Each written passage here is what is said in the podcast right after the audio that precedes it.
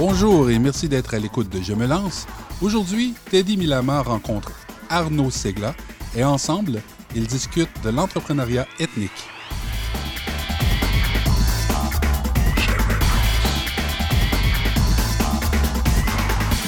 Allô, bonjour à tous. Aujourd'hui, je suis en compagnie de Monsieur Arnaud Segla de The euh, Wise Man Council, qui est le représentant, on va dire la sommité entre guillemets, de tout ce qui touche à l'entrepreneuriat ethnique au Québec et au Canada. On va parler de son parcours dans l'émission Je me lance et on va voir comment ce parcours pourra permettre à certains d'utiliser peut-être sa mécanique à lui pour se lancer et puis euh, vous lancer le challenge de réaliser votre rêve, euh, votre projet de rêve. Donc très rapidement, Arnaud, oui, déjà, bah, merci beaucoup de m'accueillir sur euh, le plateau de Je me lance pour ce podcast. Euh, j'espère que euh, je vais être à la hauteur pour inspirer surtout de, nouvelles vocations, surtout donner des, on va dire, des, raisons, comme vous avez dit, aux, personnes de lever la barrière pour le, fameux Je me lance, l'initiation d'un processus euh, soit entrepreneurial ou bien juste une aventure euh, de, création euh, de projet ou en tout cas de promotion de projet. Et donc, merci beaucoup de m'accueillir et j'espère que tout ira bien. Ah, ça va être parfait. On va, on va rentrer dans le vif du sujet tout de suite. Parce que ma première question, à chaque fois, c'est la même question que je pose à tout le monde, qui est Monsieur Arnaud Segla? Alors, Arnaud Segla, pour euh, ceux qui ne me connaissent pas, on va dire qu'il y, a plusieurs dimensions à, ma personnalité. Euh, il y a d'abord ce que je pourrais dire une définition qui est une définition de fonction. Alors, je me définis souvent, que ce soit pour les employeurs ou bien pour ceux qui me, fréquentent au niveau professionnel, euh, comme un consultant, donc par ma fonction principale, donc en gestion de projet, comme un auteur, et comme un coach en entrepreneuriat ethnique, vous avez amorcé le, débat en parlant justement de, du fait que j'étais une sommité. Je ne sais pas si j'atteins ce niveau-là, mais en tout cas, je suis euh, très passionné et je me spécialise beaucoup dans l'entrepreneuriat ethnique. Et donc, sous ces euh, trois facettes, donc du consultant, de l'auteur et du coach, il y a donc un engagement à défendre ce qui serait un peu plus l'intégration des minorités parce que euh, c'est par rapport à mon propre parcours personnel, celui de l'immigration au Canada, qui vient d'un long processus. Je ne sais pas si on aura l'occasion d'en parler, mais on va dire que c'est un peu une forme de d'émigration à partir de, mon lieu euh, de mon, lieu d'enfance et euh, qui m'a amené après à faire des études euh, supérieures en France. Bon, on verra les détails plus tard, mais en tout cas, la dynamique qui m'a amené à l'entrepreneuriat ethnique, c'est celle de l'immigration et surtout de la réussite du parcours d'intégration en tant qu'immigrant. ok, bah, j'aurais véritablement beaucoup de questions à vous poser là-dessus parce qu'il y a, y a beaucoup de challenges. Déjà, vous êtes présenté fonction consultant, euh, vous êtes un expert justement en entrepreneuriat, entrepreneuriat ethnique, il va falloir le définir. Mais avant toute chose, pour répondre au concept de l'émission qui est, qui est Je me lance, mhm. vous avez parlé de votre parcours d'enfance. Qu'est-ce qui vous a amené au Québec? Parce que vous avez aussi parlé de la France. Où étiez-vous à votre naissance et comment vous êtes arrivé en France et ensuite arrivé au Québec pour ensuite vous lancer dans, le, dans la dynamique de, de, de l'entrepreneuriat ethnique? Ok. Ben en fait, c'est un parcours en fait de vie euh, on dit parfois que euh, tout est une question de destin euh, pour ceux qui un peu qui sont sensibles à ce qu'on appelle la mystique de la vie. Moi, je suis né au Bénin, je suis originaire du Bénin, donc je suis de nationalité béninoise à, l'origine. Et j'ai pas vraiment, j'ai grandi au Gabon, donc je suis juste né au Bénin et puis j'ai fait toute ma mon enfance au Gabon, dans deux villes, donc Franceville puis Libreville. Et de là, j'ai eu euh, ce qu'on appelle le baccalauréat, qui est la fin du, secondaire dans le système français, euh, avec euh, une série C donc scientifique. Et je suis allé faire des études supérieures en France pendant 10 ans. Donc j'ai quitté le Gabon à 17 ans, 17-18 ans. Et donc j'ai fait mes études supérieures en France, d'abord dans l'électronique puis dans l'aéronautique. Donc je me suis spécialisé, c'était l'aéronautique, euh, on va dire l'avionique, dans tout ce qui était système embarqué et tout ça.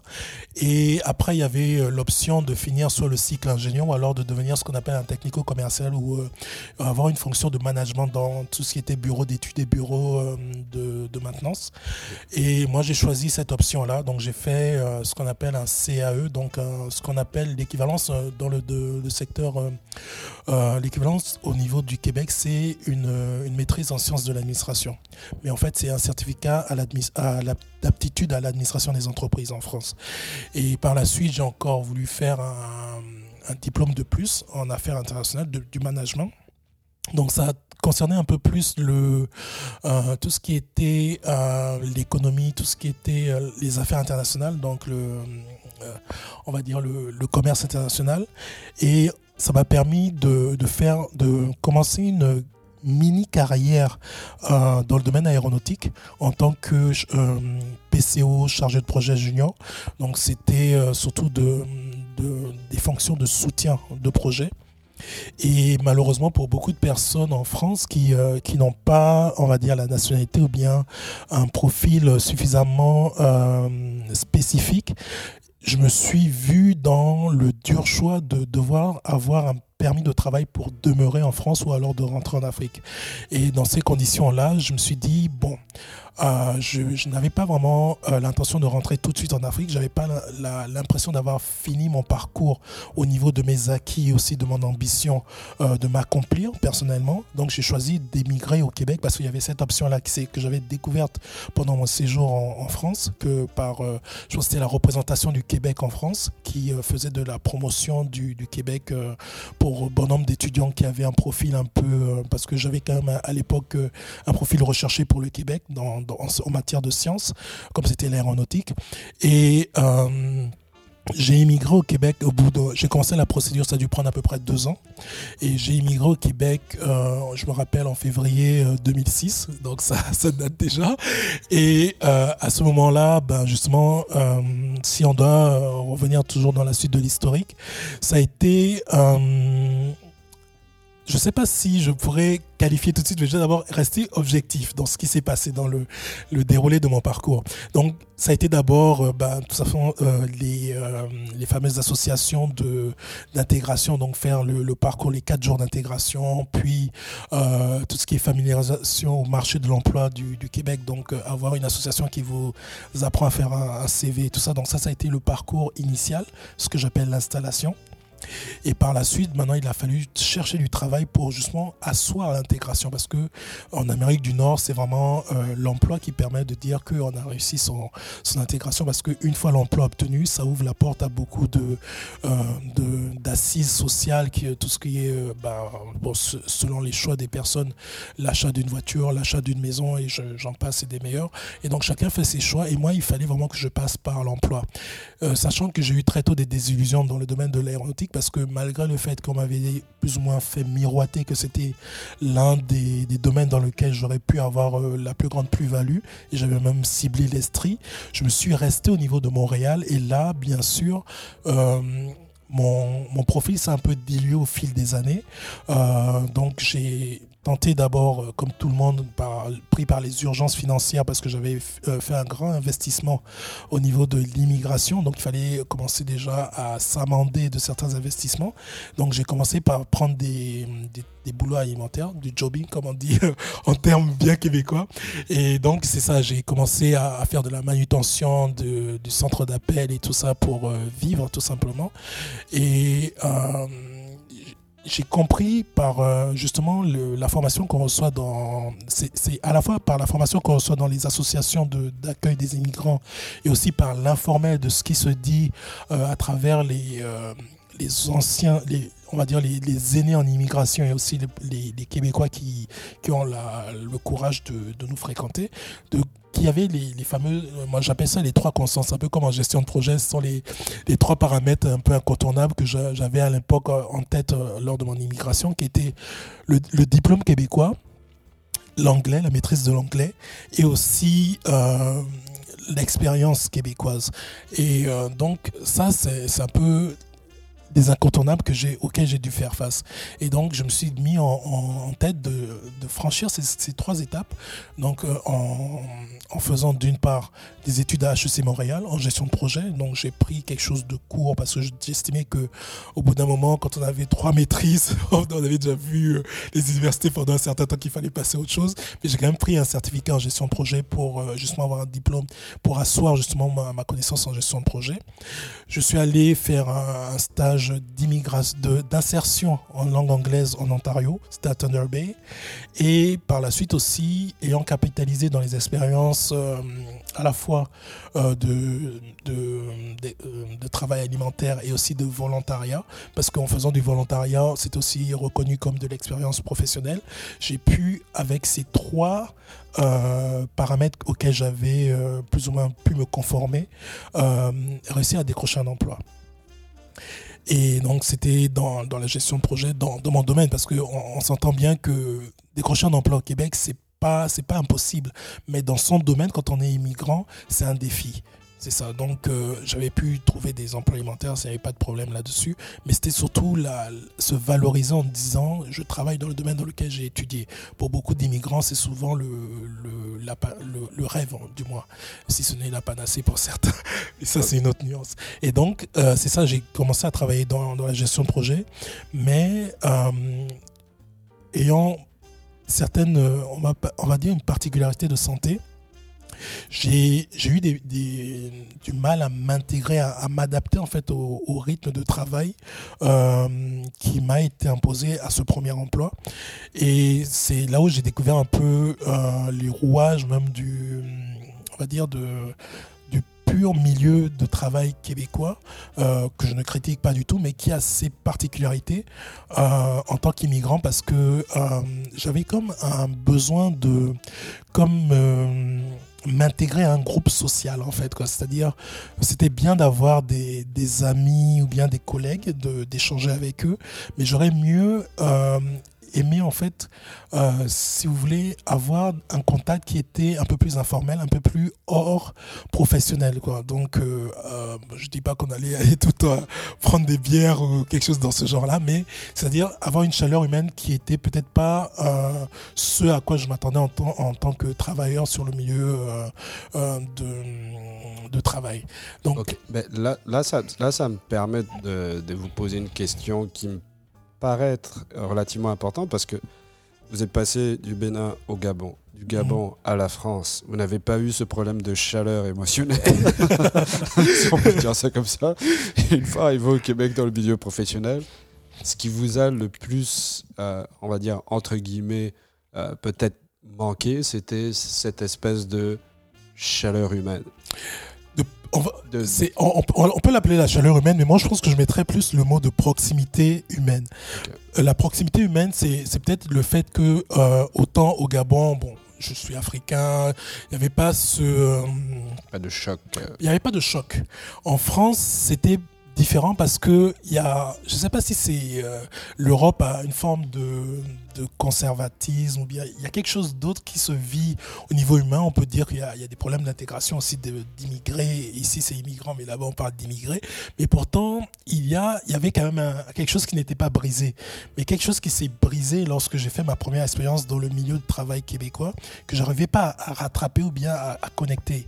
Et donc, ça m'a porté préjudice et donc j'ai dû arrêter.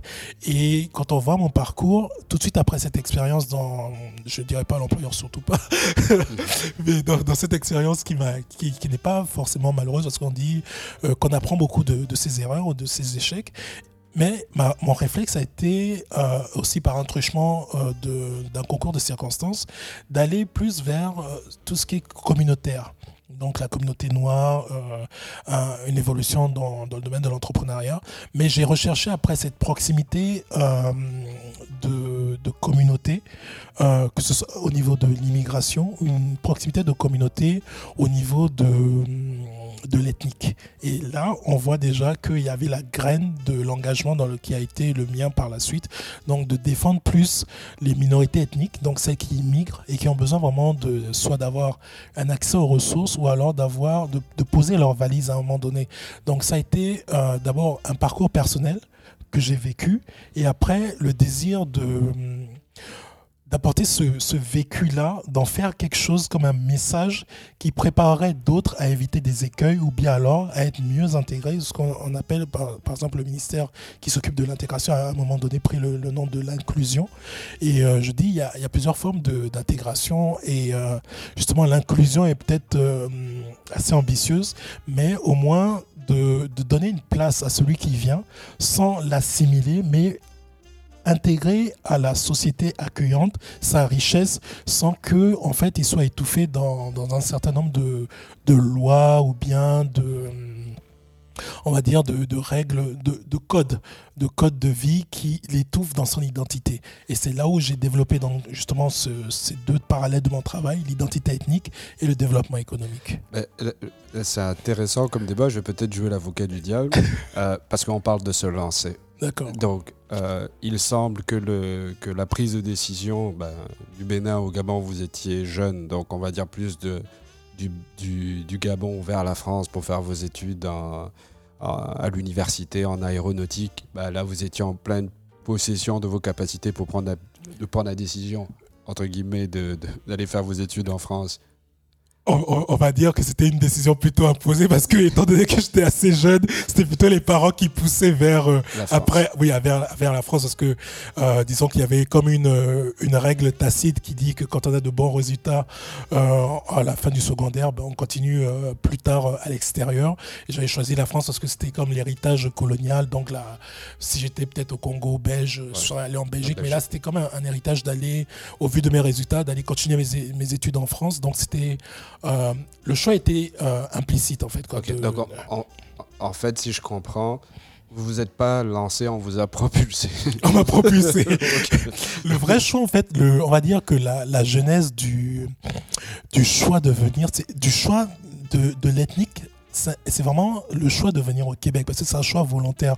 J'aurais pu décider de revenir en Afrique et de, trouver une situation euh, convenable parce que à l'époque, je, me rappelle bien, on m'avait dit de, revenir dans une structure, bon, je ne sais pas si je peux donner des noms de compagnie, mais en tout cas dans une structure euh, aéronautique en, Afrique qui avait justement besoin de ce type de profil-là.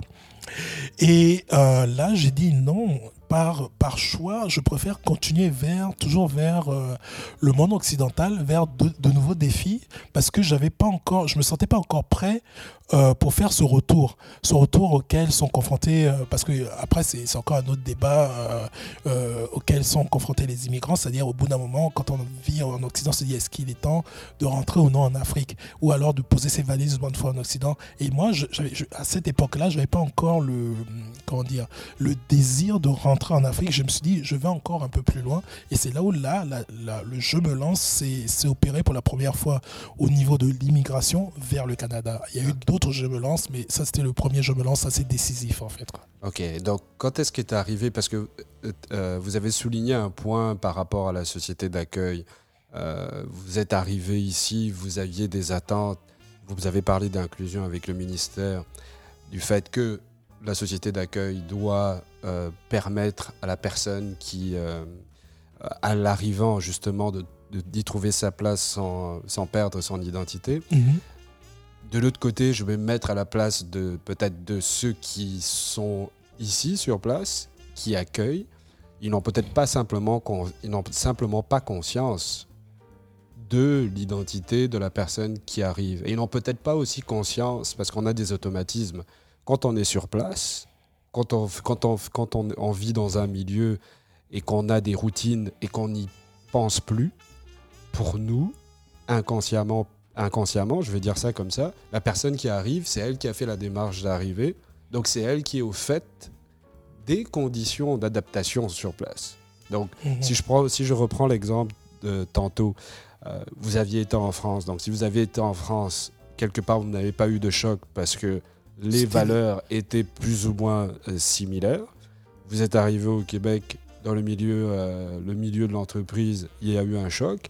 Ce choc-là, c'est simplement le fait qu'il y avait un écart entre peut-être vos attentes et puis celle de la société d'accueil. Maintenant, la société d'accueil, peut-être qu'elle n'était euh, elle n'était pas consciente des efforts qu'il fallait qu'elle fasse pour que vous puissiez vous intégrer parfaitement. C'est ça, c'est très intéressant ce que vous dites parce que justement, euh, peut-être que les choses se sont mieux passées en France parce qu'il y avait quelque part cet héritage colonial que j'ai souligné déjà par le, passé. Ben, ben, c'est très récent vu qu'on est dans la même entrevue, mais c'est pour dire qu'il y avait comme euh, une, un acquis des codes euh, qui ne, qui m'a pas été étranger lorsque j'ai évolué dans le milieu professionnel en France. Mais en arrivant au, au Québec, on a beau dire que c'est francophone, mais ça reste l'Amérique du Nord. Donc il y a il n'y a pas du tout le même type d'interaction, d'enjeu au niveau du, professionnel. Du moins, c'est euh, ce que moi j'ai eu à, vivre dans, ce premier choc que j'ai eu en, travaillant donc, dans le milieu québécois. Et de là à dire que euh, l'immigrant doit faire l'effort d'apprendre sur la société qui va l'accueillir, c'est vrai. C'est pour ça même que je pense que le, Québec a prévu euh, ces, associations qui accueillent les immigrants et qui sont censées donner euh, comme un, échantillon de la société en, les formant en disant ben, au Québec on fait ça, on fait ci, on fait ça et en même temps on a cette dans, le processus même d'immigration, on a la familiarisation, il y a un temps d'adaptation.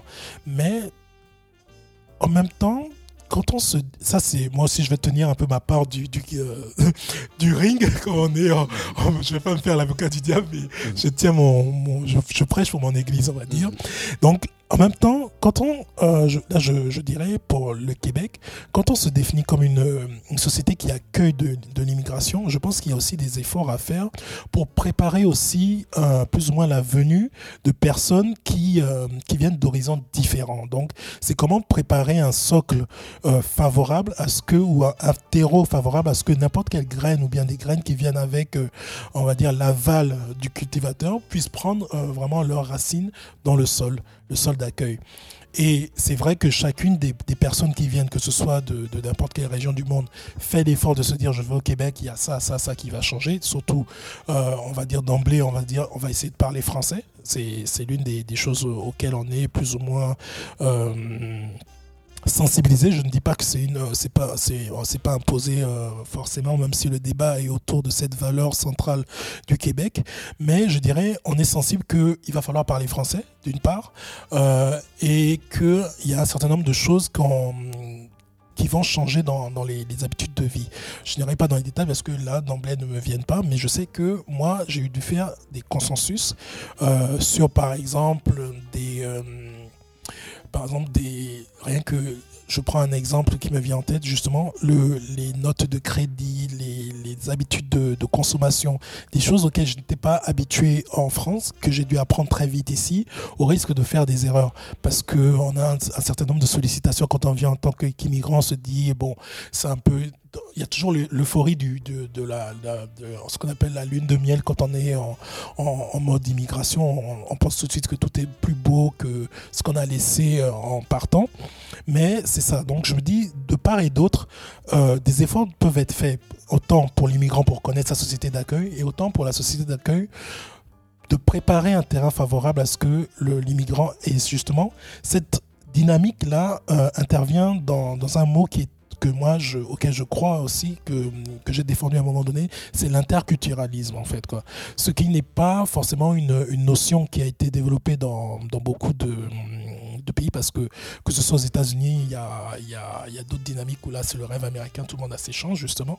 Mais il y a, y a un semblant de c'est un peu plus libéral en fait tandis que moi euh, il y a aussi ce que je critique mais ça c'est vraiment ça n'engage que moi un, semblant de monoculturalisme dans d'autres sociétés où là on a tendance à vouloir assimiler à, ce que tout le monde rentre dans un moule euh, culturel pour faciliter le on va dire le, respect des lois mais ce que je dis c'est que le Québec a la chance de développer un modèle d'interculturalisme où justement il y a un échange entre les groupes ethniques, donc que le Québec s'enrichisse de ce qui, euh, des, cultures venant sur son sol et que nous aussi on apprenne beaucoup de la culture québécoise. Parce que j'ai souvent tendance à dire que je ne me sens pas québécois en tant que tel, euh, ni néo-québécois, parce que pour moi le Québec c'est une culture. Je suis francophone Canadien francophone vivant au Québec.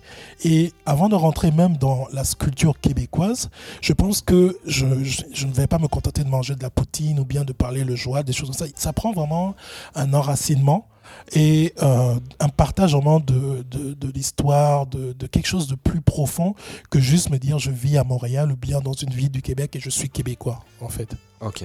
Bah, ça, ça va nous permettre d'aborder justement l'entrepreneuriat ethnique, euh, le domaine dans lequel vous vous êtes positionné et qui, qui aide justement les, les, immigrants à professionnaliser, on va dire ça entre guillemets, leurs compétences en affaires. Euh, le truc que je trouve intéressant, parce qu'à chaque fois quand je fais l'entrevue, c'est de, de, comprendre les motivations qui poussent les gens à agir ou à se lancer. Ce que je, si je peux résumer ça de manière assez... Euh, on va dire, assez chaleureuse, c'est qu'en fait, vous vous êtes lancé dans l'entrepreneuriat ethnique parce que vous aviez besoin de câlins.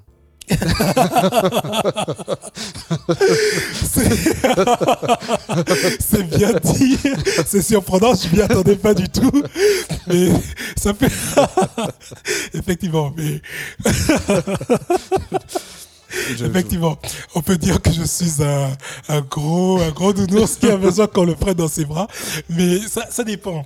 Il y a, des câlins, on va dire, de, manière euh, purement affective, des câlins d'image, de reconnaissance d'image en tant que personne qui vient avec une certaine culture. Et puis il y a aussi des câlins financiers, parce que on aimerait bien aussi que dans ces câlins-là, euh, chacun puisse remplir sa besace et ne pas avoir comme euh, à vivre des insuffisances de revenus, bien des insatisfactions sur son revenu. Donc euh, ces câlins-là, ce sont des, signes d'attention ou bien des montres de, euh, d'intégration.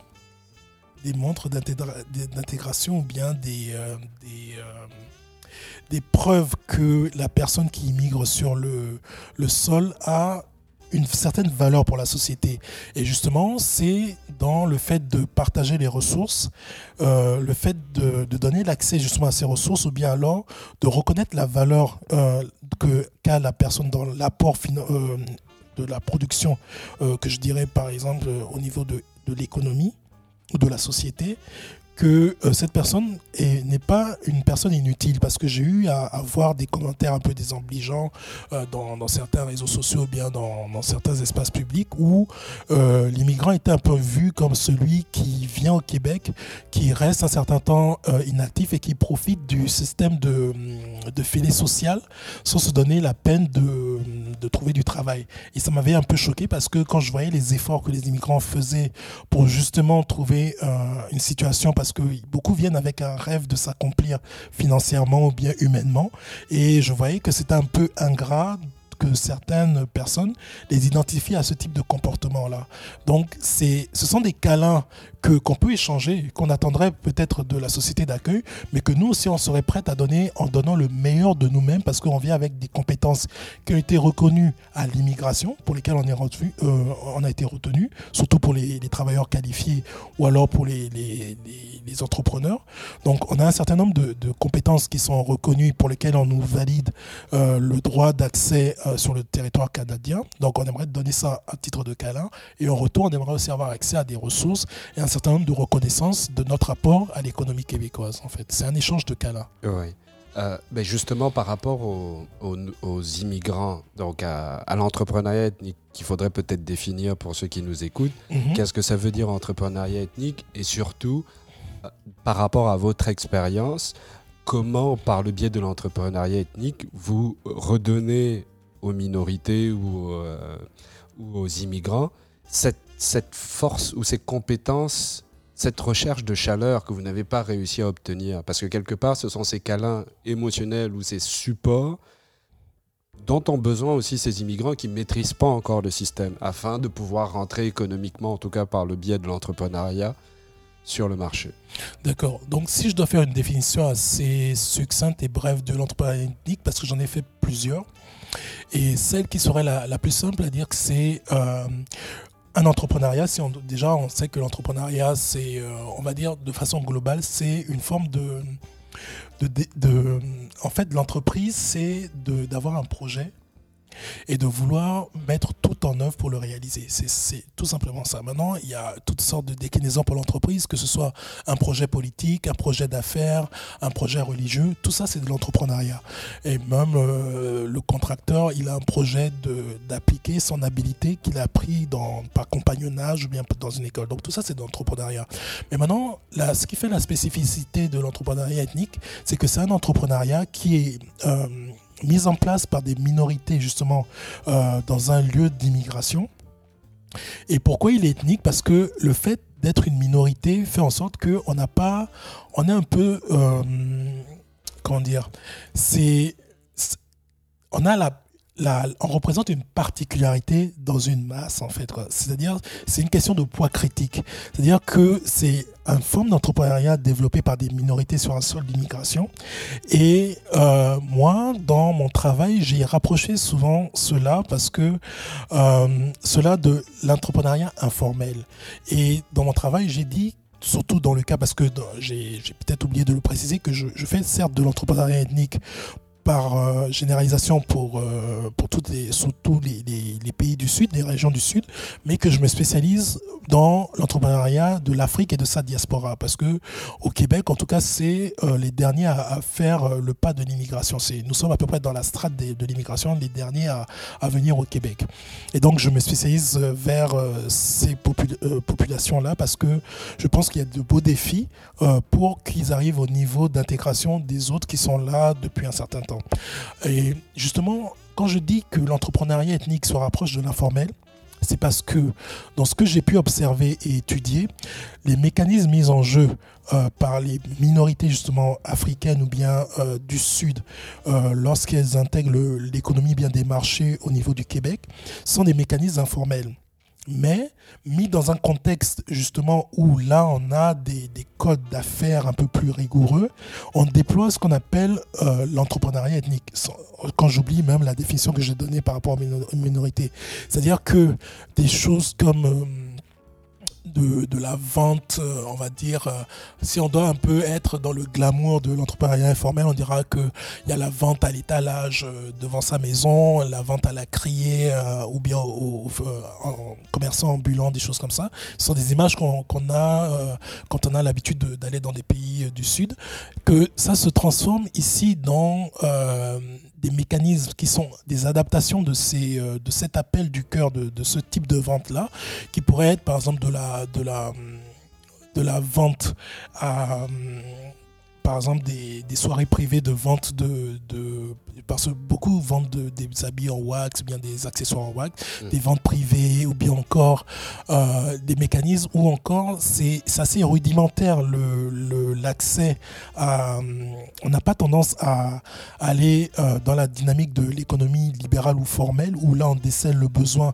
on y apporte une solution par une innovation, mais là plutôt on va voir quel est le l'habileté qu'on maîtrise et le pousser vers le marché. Et quand je dis ça, c'est par exemple une femme qui vient d'Afrique ou bien d'une autre région du Sud, je dirais l'Amérique latine euh, à tout hasard, qui a appris à cuisiner ou bien à, à à faire euh, euh, à tresser aura tendance à ne pas déceler le besoin ou bien s'il y a vraiment un réel marché au niveau de Montréal ou bien d'une autre ville du, du Québec mais comme elle sait le faire elle va commencer son commerce de tresse ou bien de cuisine. Je parle des femmes, mais c'est sous toute réserve parce que je travaille beaucoup avec les femmes parce qu'elles ont une, une, autre, un autre type de dynamique que les hommes. Bon, on y reviendra peut-être, mais euh, elle, aura, elle tendance à, à, à développer son commerce autour de l'habilité qu'elle maîtrise et non autour de la de la potentialité du marché. Donc elle va le pousser vers le marché en se disant euh, de toute façon je vais essayer de vendre euh, un peu euh, je sais pas un 300 dollars par mois ça va me suffire ça me suffire ça va me suffire en complément de ce que mon mari gagne ainsi de suite. Donc ce sont des formes rudimentaires de mécanismes de, d'entrepreneuriat qui sont issus de l'informel et qui constituent en fait l'entrepreneuriat ethnique. Donc qui est fait par des minorités en sol d'immigration. Donc, vous, votre travail, c'est de, justement d'accompagner ces, entrepreneurs à passer justement de, de, l'aspect informel à l'aspect formel en leur donnant des techniques qui leur permettent d'accélérer leur, euh, leur modèle d'affaires ou bah, C'est un peu ça. J'ai eu pendant longtemps, j'ai essayé de, faire, euh, d'ailleurs je l'ai déclaré dans, certains de mes blogs, que le but c'était vraiment d'amener euh, l'entrepreneuriat informel vers le formel. Mais en même temps, avec le temps, j'ai mis une nuance. Je veux pas que l'entrepreneuriat informel, donc sous-entendu ethnique, parce que l'ethnique est un peu à la frontière des deux, entre l'informel et le formel, donc euh, une zone grise entre les deux. Le but n'est pas de noyer l'informel dans le formel et qu'il disparaisse. Le but est d'y amener d'amener l'informel à un niveau de performance où il peut être une alternative à l'entrepreneuriat formel. Donc c'est par exemple des personnes qui ont eu le paradigme de dire que dans le marché formel, il faut d'abord identifier le besoin avant d'y répondre par une solution euh, technique ou euh, commerciale, nous, nous, on parle du fait qu'on a tous en nous un projet. Un projet euh, selon, la, comme j'ai dit en début d'entretien, la mystique de la vie. Par exemple, moi, j'ai un don de d'écrire des poèmes, de, jouer avec les mots dans, dans mes écrits. Donc, par exemple, moi, si j'ai ce don, je vais vouloir l'honorer pour ma vie et donc à partir de ce moment-là, je vais faire euh, une démarche informelle de mise en marché, de commercialisation de ce don-là, et qui appelle justement après des, euh, des recherches ou bien euh, à suivre aussi son propre cheminement de performance, de développement d'outils, de techniques, de méthodes pour arriver au niveau qu'a obtenu aussi l'entrepreneuriat formel de, en, partant de son paradigme d'identification de, de, solutions, de, besoins sur le marché. Mais on a besoin de faire vraiment euh, ce travail-là, de trouver nos propres euh, outils de performance, nos propres méthodes pour développer l'entrepreneuriat informel, sous-entendu, euh, non, ethnique, sous-entendu informel. Et c'est là où j'interviens en, travaillant depuis un certain nombre d'années euh, avec euh, donc à la fois de la sensibilisation ou alors du coaching pour essayer d'améliorer les habiletés des entrepreneurs informels. J'aurais aimé revenir sur le dernier point que vous avez évoqué, mais si, si j'ouvre cette boîte, on risque de discuter pendant trois heures. Parce que je suis, je, je, je, je suis pas certain qu'aujourd'hui, et même avant, la démarche entrepreneuriale passait généralement par le besoin du marché. C'est souvent, c'est souvent une pulsion de l'agent qui se convainc ou qui pousse, euh, qui veut pousser son idée sur le marché parce qu'il se dit, ben ok, mais moi j'ai ce besoin-là, je le projette sur l'étendue du marché et c'est ça qui va, c'est cela qui va faire en sorte que ça va fonctionner. Ensuite, au fur et à mesure que ça fonctionne, je développe mes techniques. Donc je ne sais pas si c'est si c'est la ligne directrice, c'est plus informel ou formel. Justement. En tout cas, c'est vrai. Je, je, comprends un peu le. Parce que moi, en fait, dans. C'est sûr que je ne suis pas allé dans, dans, la préhistoire ni dans le, la genèse même de, de l'entrepreneuriat libéral qui a dû sûrement passer par des étapes un peu plus informelles, sans doute. Mais dans ce que j'observe du moment, dans, dans, cette dichotomie que j'observe, en fait, il y a donc ce que je dis, le, le la voie classique des, des entrepreneurs qui, a été celle de la définition de l'entrepreneuriat qui, euh, qui fait le, consensus général à l'heure actuelle, et celui que moi j'observe qui est plus le, mode euh, euh, d'honorer son, don ou bien son, son, projet, comme vous l'avez dit. Et je ne sais pas si justement, mais ça comme on dit, on prend un débat pendant des heures, parce que je ne sais pas si franchement le, le système libéral, le modèle un peu plus formel, parce que c'est j'ai omis de dire beaucoup de choses parce que j'ai des débats avec des, mentors ou bien des personnes qui, discutent avec moi sur justement mes prises de position sur l'informel. Et beaucoup n'aiment pas qu'on parle d'entrepreneuriat informel ou euh, on parle plus de traditionnel parce qu'ils ne veulent pas que le mot in informel soit pour les Africains et le formel pour d'autres qui sont des Africains ou bien des personnes du Sud et que le formel soit pour euh, dans, la logique. je, je, je, pense même pas que le. Que le bah là, après, ce sont les débats idéologiques. C'est ça, c'est ça. dans lequel j'ai l'habitude de. Euh, euh, euh, oui, ça, ça, je, ça, je suis pas. C'est pas forcément mon, mon, terrain de jeu, même si je le comprends. J'essaie de me mettre à la place de, des auditeurs qui vont écouter, qui, qui, sont à l'écoute de l'émission. Mais bon, on aura l'occasion d'appuyer là-dessus parce que je pense qu'il faudrait faire une émission spécialement sur ce point en particulier.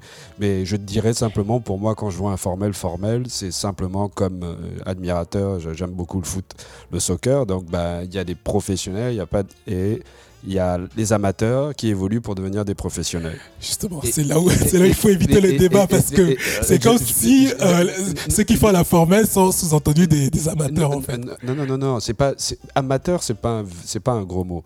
Amateur, c'est simplement de dire qu'on est on, on le fait pas comme vous l'avez dit tantôt, on le fait par, par passion ou parce qu'on veut juste combler un petit manque.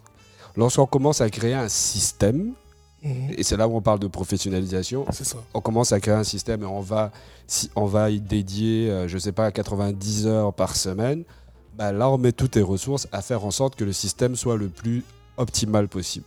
Donc Et c'est justement ça que, que justement je- j'essaie de défendre, que euh, si vraiment euh, l'informel doit devenir performant, qu'on ne mette jamais de système, jamais entre guillemets, parce que je ne veux pas rentrer dans les extrémismes, mais du moins qu'on évite de mettre des systèmes parce que ça, ça tuerait l'esprit de l'informel justement en fait. Mais on peut atteindre toujours une performance qui soit une performance humaine de l'entrepreneuriat. On est toujours, on est toujours dans On les cas toujours- bon, on est toujours dans les cas bah,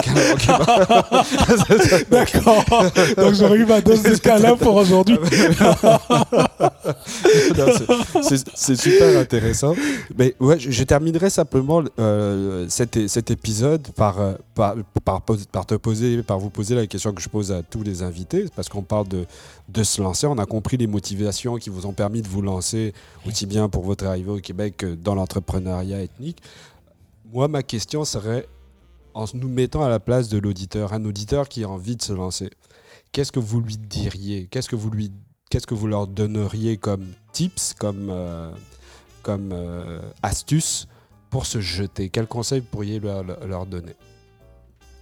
Ben, moi, en fait, c'est par rapport à mon parcours et un peu à, on va dire, l'habilitation que j'ai eue sur mon parcours, c'est de valoriser des, euh, des attitudes qui sont comme la consistance, pas la constance. Donc, le, pas le, fait d'être euh, tous les jours au, meilleur de, soi-même, mais de faire chaque jour un peu mieux ou bien de revenir à un niveau où on, capitalise sur l'effort qu'on a eu à donner.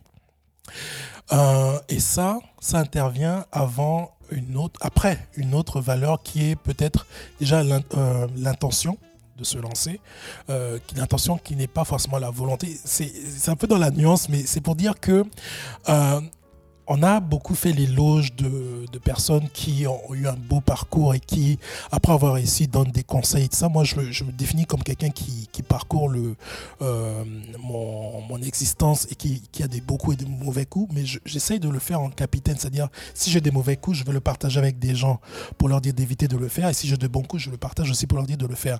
Et justement, dans ce que je fais maintenant, c'est de, dire vraiment à- personnes qui veulent se lancer, de ne pas forcément euh, avoir une idée euh, toute faite de, de l'objectif à atteindre, de- d'en avoir un, certes, mais de ne pas forcément le visualiser, parce que c'est pas forcément ce qu'on visualise qu'on obtient à la fin, mais d'être plutôt dans une logique de continuité, parce qu'il y aura beaucoup d'échecs, beaucoup de, chutes, beaucoup de remises en question, beaucoup de, moments de... Moi, mon entreprise, par exemple, je l'ai mise en, mode dormant à certains moments j'ai dû faire de l'emploi, mais à aucun moment j'ai arrêté de croire en mon projet d'affaires pour me dire qu'à un moment donné, j'y reviendrai, je le développerai un peu plus avant, parce que, par exemple, le, le fait de travailler permet de faire de l'épargne pour réinvestir dans, dans son entreprise. Donc, c'est toujours avoir un fil conducteur dans le, après avoir fait le je me lance, et même avant même le je me lance, savoir même repérer dans ce qui a été son, sa préhistoire, sa proto-histoire, des éléments qui sont des éléments clés pour dire je suis peut-être fait pour suivre cette piste de, de se lancer dans une entreprise, qu'elle soit politique, euh, euh, d'affaires ou autre. Donc c'est vraiment trouver les fils conducteurs et ça prend donc de voir, de repérer donc ce qui constitue la genèse, donc se connaître soi-même et par la suite s'outiller, ne pas arrêter de s'outiller pour s'améliorer, pour rendre euh, comment dire, avérer ou bien réaliser vraiment le, projet qu'on a à cœur. Donc, c'est vraiment le conseil que je donnerais. Donc, être toujours dans, dans le combat perpétuel, dans le, le, pas forcément le, le dépassement perpétuel. D'ailleurs, il y a, quelque chose, peut-être ce sera mon, dernier euh, point de débat que j'aimerais amener. Il y a beaucoup de personnes qui disent que euh, souvent en entrepreneuriat, il faut sortir de sa zone de confort. Moi, j'ai tendance à dire qu'on peut rester dans sa zone de confort, mais accepter de faire des efforts. Et c'est pour ça que même dans, dans, mon parcours, j'ai pas eu à prendre autant de risques que la plupart des entrepreneurs qui peuvent prendre euh, un, un, un- un emprunt et puis se lancer dans une aventure. Et si ça marche, tant mieux. Si ça marche pas, ils doivent, ils doivent reprendre un emploi pour rembourser le prêt qu'ils ont fait. Moi, j'ai eu tendance à, travailler, à épargner, à investir petit à petit dans mon entreprise, à le déployer petit à petit.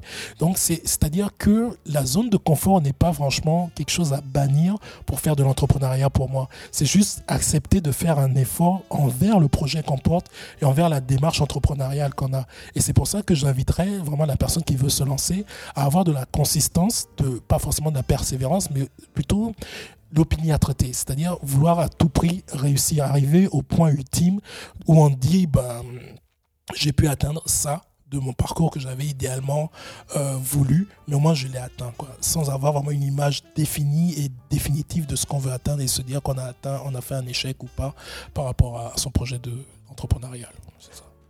Bah, ce, fut un superbe échange. Euh, vous avez eu euh, les insights, pardon de l'anglicisme, mais vous avez eu justement un parcours atypique de celui de Monsieur Arnaud Segla. Euh, la sommité, je mets entre guillemets parce que je sais que ça va le faire chier de l'entrepreneuriat ethnique. J'espère que l'émission vous aura plu et puis je vous attends pour une prochaine édition très prochainement. Merci d'avoir écouté Je me lance abonnez-vous à notre chaîne YouTube et visionnez du contenu exclusif.